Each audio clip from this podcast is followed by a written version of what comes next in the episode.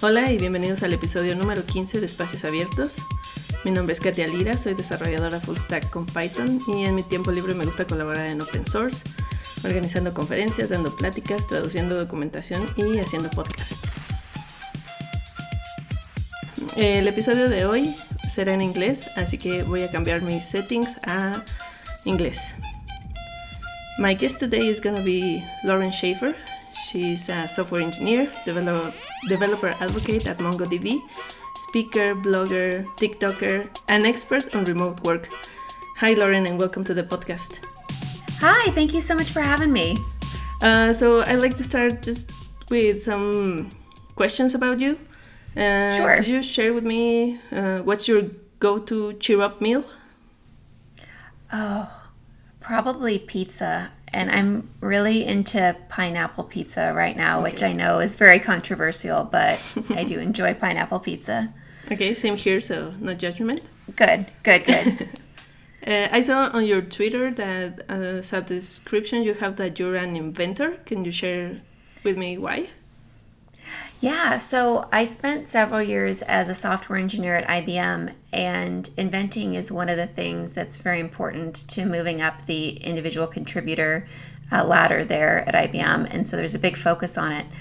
Um, and so I had a lot of fun. I it was it was a little scary at first, kind of figuring out how to invent things, and it, it sounds like this big process. Um, but I built a team, and together we worked together, and we would actually have patent brainstorming meetings where we would get together and say, "Here's a problem. How are we going to solve it?" And um, then we would write it up and, and get it submitted. Okay, that sounds fun. Yeah, Because you always think of uh, inventors as like messy people. So, are, do you have like a tidy desk or is it messy? I am a tidy desk person, and my my husband and daughter will come in and put things on my desk, and I'll be like, "Get that off my desk." I'm very into having a tidy desk. Okay, and uh, do you have any productivity hack?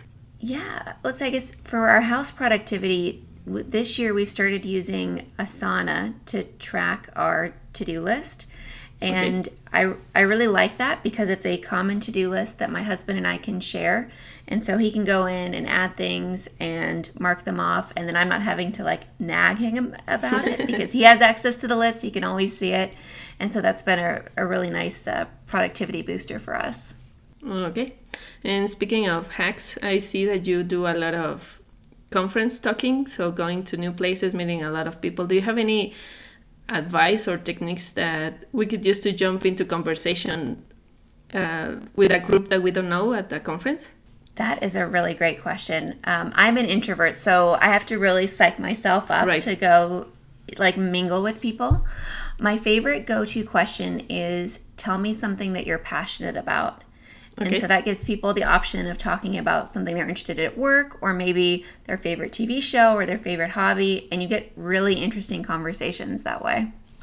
You're a developer advocate, and Yes. could you please talk about your role and what you do in a day? Because I think that's a kind of newish uh, role, and in Latin America, it's not as, as common, and people don't know how to get there. Yeah, so a developer advocate is a relatively new role. Um, so, a developer advocate, our job is in the developer community to be an advocate for our company, and then back in our com- company to be an advocate for the developer. So, we're really advocating both ways. Okay. Um, and so we, we do that in a few different ways. So we create content. Uh, we do things like write blog posts, create sample apps, um, create YouTube videos, do podcasts, speak at conferences. And then we also try to be the voice of the developer. So we're trying out the new features and saying, mm, I don't know if this is going to work, or this documentation is confusing, or I've talked with developers and this is kind of the trend, or this is where things are a little bit trickier. And we bring, try to bring that feedback back to the company to make Okay. our products better. And what was your transition into that role? Because you're a software developer, right? Yes. So I spent eight years as a software engineer and I kind of started doing developer advocacy on the side without realizing I was doing it. So Okay. My manager was like, Lauren, we need someone to start writing about this feature and talk about our, our latest release. And so I created a blog post to do it. And then the next quarter, I was like, let me do a video and give a video tour. And I was like, this is fun. Okay. And then my manager told our whole team, hey, we need to be out speaking at developer conferences. And I was like, I don't know how to do that, but I, am going to try. And like, I was the only one who did it. And I was like, this is amazing. Like, the company is paying me to travel around the world. And like, that is so cool. Like I went to Europe for the first time and the company paid for it. Like that's awesome. Yeah. So I started doing it in bits and pieces and then I was like, I, I kind of like this. I kind of like being able to do different things all the time. So I get to, I still get to write code, but I also get to do the other pieces that I like as well. Okay. And uh, what would be the skills uh, that we need to invest in to transition to uh, developer advocate role? I think one of the most important skills is empathy. So, really thinking through how it makes people feel and listening and not just being like, well, that feature, you know, that's works as designed. Like, that's not our attitude. So, empathy is really important. Okay. Um, and then, like, more, I guess, other skills that are important are uh, writing. So, being able to write in an easy to understand way and public speaking um, okay. which is a little scary to get into, but you, you get better every time you do it. Um, then the last one is if I ask you to describe yourself but using only one word, which word would you choose? Mm, that's a good question. I would say detailed. Um, I I really like to think about the details of things and making sure that they have um, that there's a spirit of excellence to them. So I like to go through and make sure that they're really high quality. That's good. And that's in everything you do or um it, it does span different the different areas of my life. I think as I've gotten older, I've gotten better at realizing when things don't matter as much. And so, okay, this doesn't need to be like completely perfect, completely excellent. But then if I'm doing something that does matter, I like to make sure that it, it's very high quality. Uh, we're gonna start with the subject, if that's okay with you. Let's do it. Okay, so you had a popular talk called "Does remote remote work really work?" I saw that at PyCon Latam last year. That's where we met. Yes. And you didn't try to convince people to uh, jump in the remote work uh, lane, but you show ways of how to do how to do that. But now, on March of this year, uh, everybody was forced, or everyone that was fortunate enough to to be able to do so was forced into switching overnight to like an office work from home environment. And what that brought is that there's a lot of poorly designed spaces because we're in the kitchen, we're two or three people are in a dinner table with kids around. So the purpose of this episode is going to be to talk about how to how we can improve the current situation because none of us or at least not everybody has like a background in doing so. So i would like to have this talk being or the theme of this episode be remote work 2.0 because we're we're already there. Uh, but first let's talk about how you got into remote work. Uh, how was your transition into it? Yeah so my my transition was honestly pretty hard for me. Um, i'm gonna I'll give you a little bit of history. So, yeah. back in 2009, I started a job in North Carolina. It was my first full time job out of college. And my fiance at the time started a job in Maryland. So, we were several driving hours away from each other. Okay. And then in 2010, we got married, and I moved up to Maryland to be with him, and I began working remotely full time. And I was one of the few remote people on the team, and I knew that I was missing out on hallway conversations. Like I knew when they hung up the phone with me, they were they were still talking. They were going to talk about their weekend or probably not the Kardashians, but whatever TV show that they were watching. And I knew I was missing out. I didn't have local friends, and my husband was the only person that I saw regularly. Okay. Um, the other thing that was hard is I was living with my husband for the first time. Um, I picked up his snacking habits and I started gaining weight. And I, I really struggled for about six months to adjust. It took me a while to get a rhythm at work, um, to get used to not seeing people on a daily basis, and to begin making local friends. So for six months it was really really hard and and now i love it and i'm a huge advocate for remote work and i don't really want to go back in an office right. but i will acknowledge it was a hard transition at first okay and what would you say was the th- toughest change for for that transition i think it was not seeing people regularly because um, I went from having local friends to not having them and not really being plugged into the local community. So it was hard to figure out how to make local friends. Okay. And there's like a trend in, well, I've seen it mostly on Twitter where people are starting to share their setups and you can see like two or three monitors and like a gamer chair and all of these fancy things that are not available to most people. So can you talk about your your setup right now? Sure. So I, I've been building this setup for 10 years. Um. My first year I spent on a card table, uh, just a folding table. I, I don't recommend it, but I got by. um, I now have what I call Mega Desk, which is a desk from IKEA um, with my monitor from my work, my laptop sitting beside it up on a stand, and then as well a personal computer and personal monitor. And okay. it's all here in one big mega desk. a chair from Costco. I love Costco. Okay, that's good.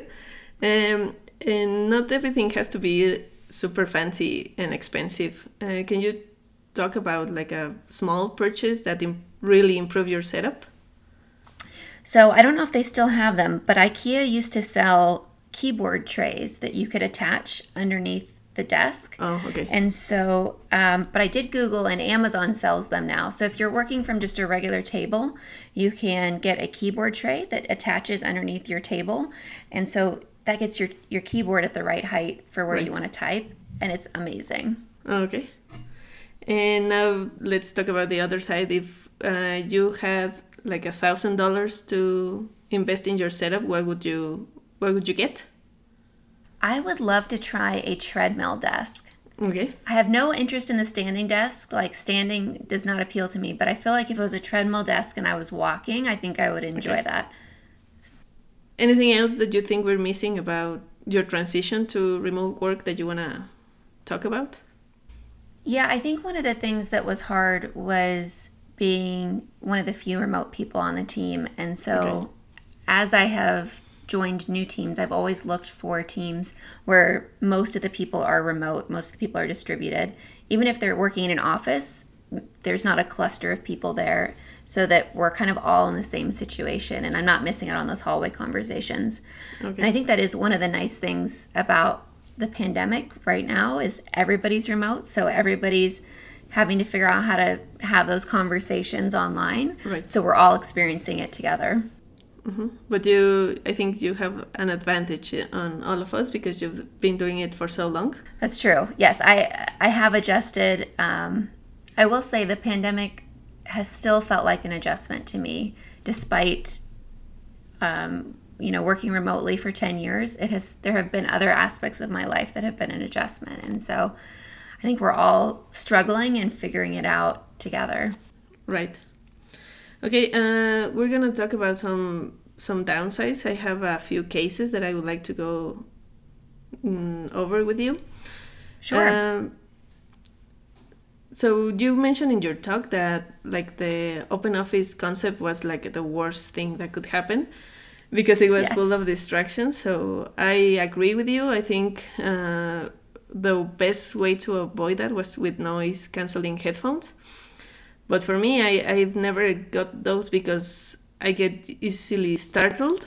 So I didn't mm-hmm. like people just approaching me without me having any uh, yeah. like warnings. So I never had those. But I, I think I was able to be kind of productive in that environment. But now with the pandemic, like I said at the beginning, um, I we feel like the office is, uh, I mean the our house is like an open office because at any time anyone can walk in and mm, like i said people are working on their kitchens on their diner tables so there's no privacy or anything uh, do you have any tips or systems that we could set up so that we could try to minimize as possible these distractions i think it's it's a really hard problem um, my daughter is four, and she was home with us for the first two months of the pandemic, and it was a struggle. Um, so I, I feel you. I feel the pain of that. and I I read online people one of the suggestions was like just talk with your kids and explain to them that mommy needs quiet time and supposedly this works and it it doesn't it doesn't work Okay. and um, at least at, when they're four maybe when they're Okay. eight it, it works great um, so i think it's figuring out what works for your family and, and experimenting so like the people who said put a sign on your door maybe your kids can help you make the sign so it's they're involved in it and if they see it there they go oh mommy's on Okay. a call i can't go in there the other thing is to figure out how you can lean on your support system. So, um, when my daughter was home every morning, we would say, okay, here's my meeting schedule, here's my meeting schedule. How can we trade off? Whose meeting is going to win at this time? Okay. And we kind of worked it out that way. Um, but if you don't have a partner, uh, maybe you have a neighbor who you're comfortable trading kids with. I know it's tricky during the pandemic, but kind of figuring out how you can work through that.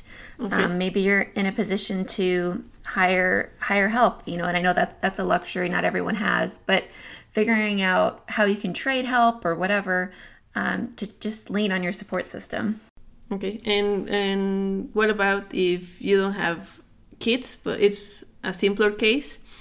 If you're with a partner or a roommate and you only have one table that you both share, but the tricky thing is that maybe both of your daily stand-ups are at the same time and you're required to talk at the same time. What what could we do to minimize the noise and the distractions? Yeah, that's tricky as well. Um, headphones are crucial. We talked about noise canceling headphones with a microphone. Um, and if that's not working, maybe you can get creative. Um, maybe one of you can Okay. go in the bathroom or one of you can go outside. And I know nobody wants to have a Zoom call from the bathroom, but like I think everybody understands at this point if it's working. Yeah. You know, all professionalism's out the window. Um, you know, if it's working, it's working. So get creative. Today I was working from the kitchen. I normally work from my desk, uh, but I've done something to my neck. I've been sitting oddly somehow at my desk Okay. and I haven't figured out what it is yet. So I'm sitting in a different spot just to try and fix whatever I'm doing with my neck problem. And I was sitting and I was in a meeting with my webcam on, and my husband came through and he started getting his lunch. And so I can see him in the background getting his lunch, and you know, it's fine. Um, it's hard, I think, when you're doing deep level work to have Right. noise and instruction. Like if you're trying to code and there's somebody making a bunch of noise, it's it's tough. Okay. Um, if you're in a meeting, to me, if there's somebody walking around in the background, I just go, okay, there's there's somebody walking around in the background. That's fine. yeah. So use your mute button wisely and um, and communicate. I think you just got to figure out what works for you and in your situation.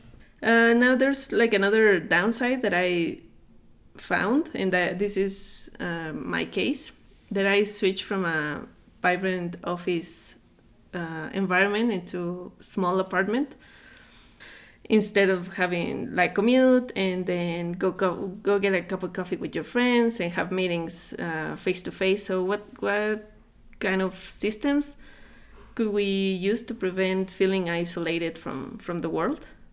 It's it's a real problem right now. I think a lot of us are feeling that very same way, feeling isolated from people that that we miss. Um, and so I think it's about figuring out how you can build connections with people that you know, and also connecting with people you don't know yet. So for people you do know, um, I know here in the U.S. people are doing a lot of Zoom happy hours, and and I don't know how widespread that is, but um, my family is spread out across the U.S. and every Saturday night we get together and we have game night on Zoom. Oh, And So that's how we're trying to stay connected. Um, but there's a lot of creative things you can do. Like, are you in an area where it's safe to go for a walk? Like, you have space to go walk. That's important to me. I try to get out um, every day. You know, can you do a virtual gym class? Um, is there a local organization that's looking for volunteers? Because that's a great way to meet people. So, figuring out how you can get connected either virtually or in person and feel psychologically safe doing so. Okay. Uh, yeah, because you mentioned a bit um, uh, Zoom meetings, but I think that we already spend six to sometimes eight hours in front of a computer. So taking a walk is, I think, ideal. And maybe have, I saw uh, like a tweet earlier today that it said that whenever someone asks you to do like a Zoom call, could you maybe do it like a phone call and get outside and walk instead mm. of standing in front of the computer? That would be a good solution. I love that idea. Yeah. and and what about another constraint where it's hard for this person to to make new friends? So we do attend meetups, but when there's there comes a time to ask questions or anything, we're we're shy about it.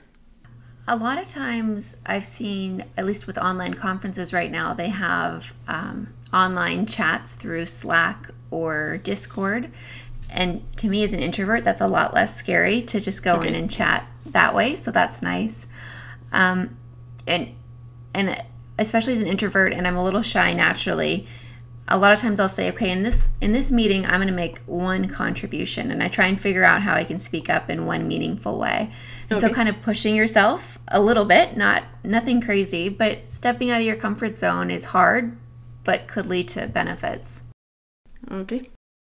And another thing that I think it's a downside right now is that I think video meetings is the new commute in the in terms that it's it can cause a lot of stress and can cause you to be very tired and and that's something real that is happening like at 4 p.m. on a Friday if you're still in a Zoom call is you, you want to just sleep for the rest of the weekend so, yes. do you have any tips, techniques, or something to avoid exhaust- exhaustion? Uh, because, for example, in, in, when you were commuting, people would recommend you to get an audiobook or to switch routes to do all these kind of hacky things to take the routine out of it. Yeah, so I have a friend who actually, before work and after work, will walk around his house just in order to kind of get that. Okay mental, you know, pretend that you're going to work. So he would walk around, he would change his clothes and and do that. Um, I have no interest in doing that. But so what I do is I um, am very conscious about ending work at at the end of work. So I pick a schedule that I I try to stick to, and if every once in a while things run late, and that's fine. But for the most part, I start my day at the same time and I end my day at the same time. Okay. And when I end my day, I physically shut my computer, I turn my computer off, and I take my phone and I turn off any email notifications, any Slack notifications, any of that, so that I can do my best to turn off work. Okay. And I, am very guilty. Sometimes my husband will look at me and he'll be like, Are you thinking about work? And I'm like, Yes, yes, I was, like mentally solving a problem. But I try not to. I try to relax my mind and think about other things so that I don't burn out because I know you know, companies do want you to stick around. Like you have a lot of knowledge when you've been working there for a while. Right. And so they want you to survive this, right? So you want to make sure you're you're really actively preventing burnout. Okay. So um, if you have kids, I know that um, I'm a mom of a toddler, and so going directly from work time to immediately trying to move to toddler time is is kind of stressful for me. So, okay. Um, luckily, our daycare has reopened, and so she's in daycare now. And so I try to give myself 30 minutes between uh, work and picking her up, and that's giving me a little bit of time to decompress before I have to, you know, go into mommy mode. Oh, okay. So if you have that that blessing of being able to t- have a little extra time to yourself, take it. Don't feel guilty about it and and let yourself decompress a little bit. The other thing that's been str- I've struggled with during the pandemic is I used to travel about one week uh, a month for work, and so mm-hmm. I had a built-in time away from day-to-day parenting, and that's gone now. So every, I'm on mommy mode every day, every night. And so about one or two months ago, my husband and I said, okay, let's each take a night off from parenting once a week. And that has made a huge difference. Um, right. And I don't really do much. I just go and I'm not home for the daily bedtime routine. And I f- have felt so much better since. You know, we all need breaks, so, right. so take them. Um, so at the end of your talk, you gave like five tips for for making remote work really work. Yes. And I would like to reimagining reimagine them for for our current like version 2.0. So the fifth one would be select the right team, and I would propose that we could switch that to select the right equipment and space. What do you think about that? I love it. Yes, we're all on the teams we're in. Uh, so let's make it work. Let's figure out how to make this work and how to be the most comfortable doing it. I like it. Okay. And, and what about uh, equipment? We kind of talk about it that it doesn't have to be all fancy, but what do you think of uh, would be the best to prevent injuries when you're sitting down, like in a funky chair, or would the height of the monitors is key? Yeah, making sure the height of your monitors is good, making sure that your keyboard is the right height. Um, you're sitting in a chair with lumbar support. Um, but I know I know that some of these are luxuries, and not all of our homes have Right. space for those things. So do what you can, um, and and try to get creative. Okay, yeah, because I've seen that you could use like living room cushions for your back, and that's something you already have. Uh, have you had any injury or something related to this when you switched to remote work? I I did not, um, but the last week and a half I've had really Right. bad neck pain, um, and I haven't figured it out. I I stepped away from for the weekend from my computer for three days, didn't touch it, and the neck pain went away. And then I came Okay. back on Monday, and the neck pain came back. So I know it's the computer. I just haven't figured out what I'm doing. I'm sitting wrong somehow, and I need to figure it out. So it, it happens. It happens, and you just got to pay attention. Right, and and I'm someone that I don't like being like silly in front of my coworkers. So when we had like a stretching classes or meditation at work, I didn't do them. But do you find that that's something important for for sitting at the desk all day, like having like a stretch routine or similar? Yeah. Yeah, so my Fitbit reminds me at the end of every hour if I have not walked 250 steps, it'll be like, Lauren, Right. get up and walk. And honestly, I ignore it more than I should, but that's a that's a good indica- indicator that I should get up and walk. Um, the other thing that I try to remind myself is if I were in an office and I had to go to a meeting, I would get up and physically walk to the conference room. So it's okay to Right. take two minutes and walk around your house and clear your head before sitting down to a meeting. Um, and so that is something I do try to do is is get mentally set and and clear my head a bit. And it's so easy to get sucked into Slack conversations and things before meetings, but if you can try to remember, set like a, a few minute reminder before your meeting to get up and move. Right, and also uh, something regarding the space. Like if your only option is to be in the dining room table, maybe bring closer a plant or a flower to to make it a bit more lively. I don't know. Do you I have like any that. hack like that? Um, I like to keep a window open Right. so that I can see outside. I can see people walking by, and that makes me happy. Okay, um, tip number four is be productive. I didn't make any changes to that, so if you want to go through suggestions. Yeah, so it's really important to try to do your job every day. And Yes. I, let me let me couch this just by saying like there's a lot going on right now and if you're struggling to work from home, if you're struggling to be productive, it may not just be the working from home part. It could be all of those other factors adding up.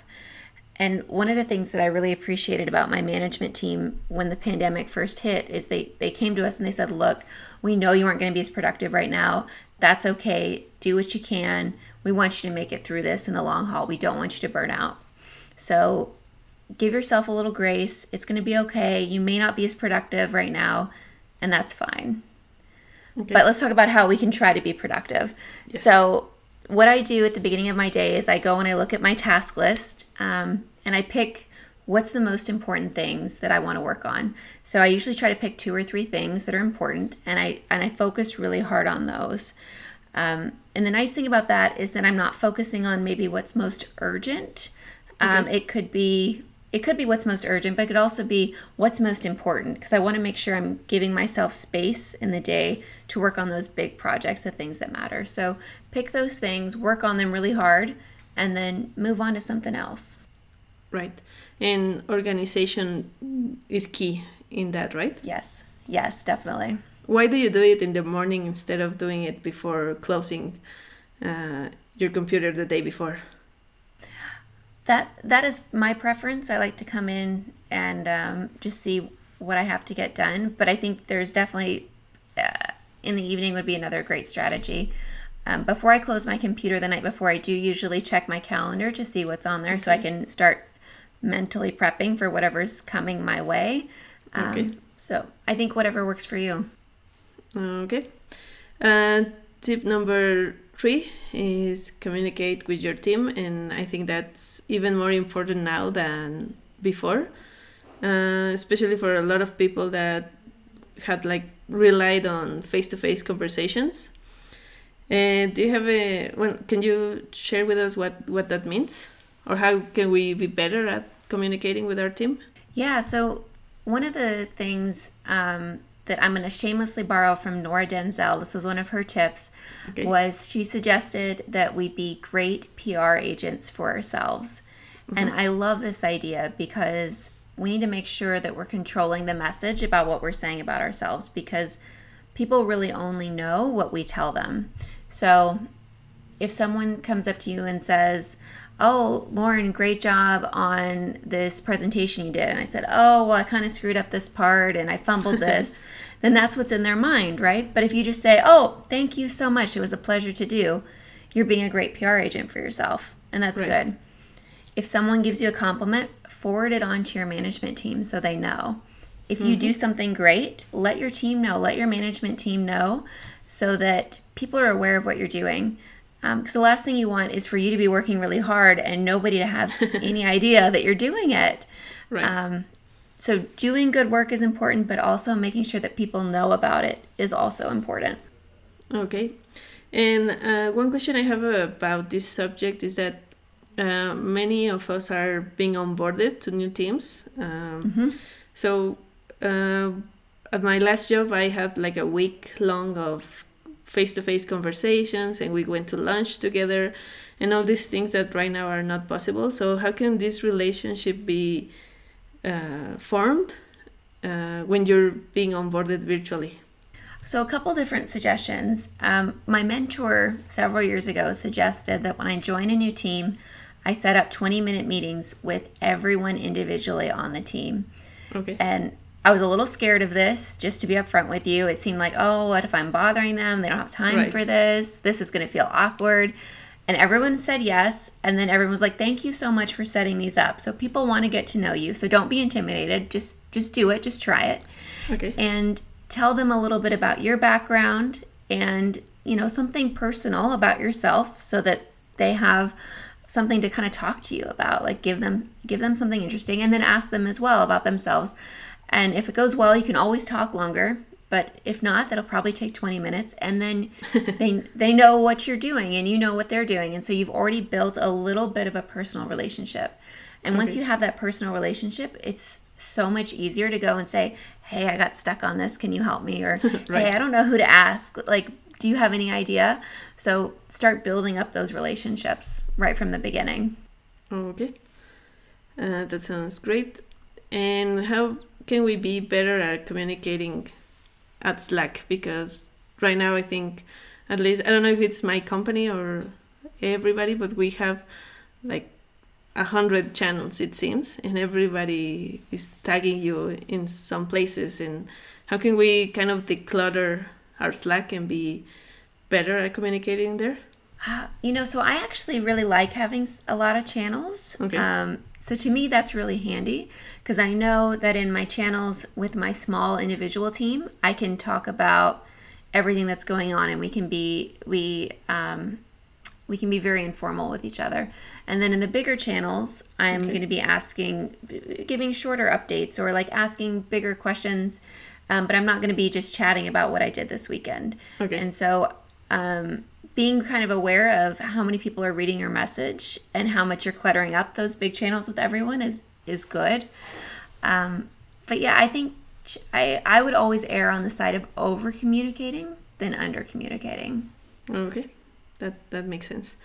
Um, the tip number two is to travel, uh, and you focus that into travel to meet your coworkers. So yeah.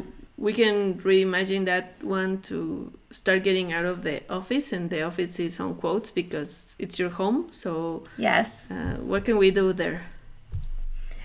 So I think just figuring out what you feel safe doing outside of the house is really important, and what you and your people you're going with, your family members, your friends, what they're comfortable with, and and taking advantage of nice weather. So my family, we've started doing takeout and then we'll eat in the back of our car instead of eating in the restaurant. So figuring out what you feel safe doing and what's fun, um, just go for it. And I, I think one of the suggestions you have is start a new hobby, and, and I love that. Like like try something new. It's it's really easy to kind of get into. Uh, feeling kind of down or kind of stuck like and like ugh so much has been taken mm-hmm. away from us so i love the idea of starting a new hobby and, and that's awesome have you started a new hobby uh, we didn't start but we got back to it um, my dad has like this 2000 pieces puzzle and yes. so it's like uh, the box was has been sitting on our house for I don't know five years, so we finally open up. I've been doing a lot of puzzles as well. Yeah. And do you? What do you do with them after they're done?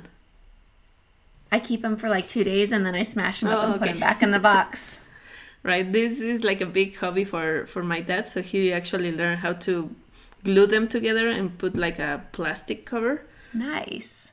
Okay. Um your last point would be to actively prevent burnout in uh, and i think this is even more critical in lockdown so what can you share with us about that so i think the most important thing is to try and keep a schedule that works for you and okay. so for me i like to do all of my work in you know a solid eight hours and then and then be done I know um, a lot of parents are working split schedules right now, which is really tough, the context switching, but they're making it work. And so finding a schedule that works for you and being able to give yourself downtime is is right. crucial. So turn off your computer, turn off your phone notifications and really take a break at the end of every day so that you aren't burning out.